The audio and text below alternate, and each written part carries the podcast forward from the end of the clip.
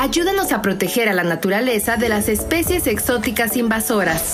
Perros, gatos, peces, aves, reptiles, roedores o arañas son adquiridos como mascotas. Pero ¿qué pasa cuando son abandonadas o liberadas por sus dueños? Las mascotas sufren mucho cuando son abandonadas. Este cambio es muy estresante y en muchos casos mueren al no poder sobrevivir por su cuenta en un medio natural.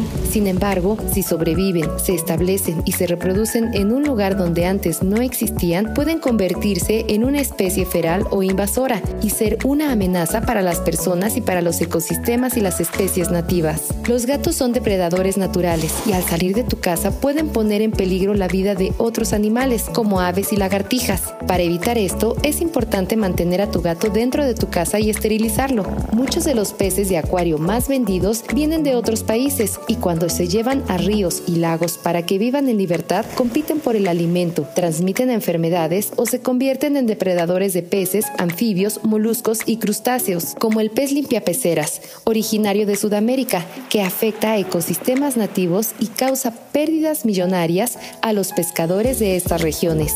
Antes de adquirir una mascota, infórmate acerca de los que requiere y manténla segura. Ayúdanos a proteger a la naturaleza de las especies exóticas invasoras. Que no se te escapen. Infórmate www.invasoras.mx.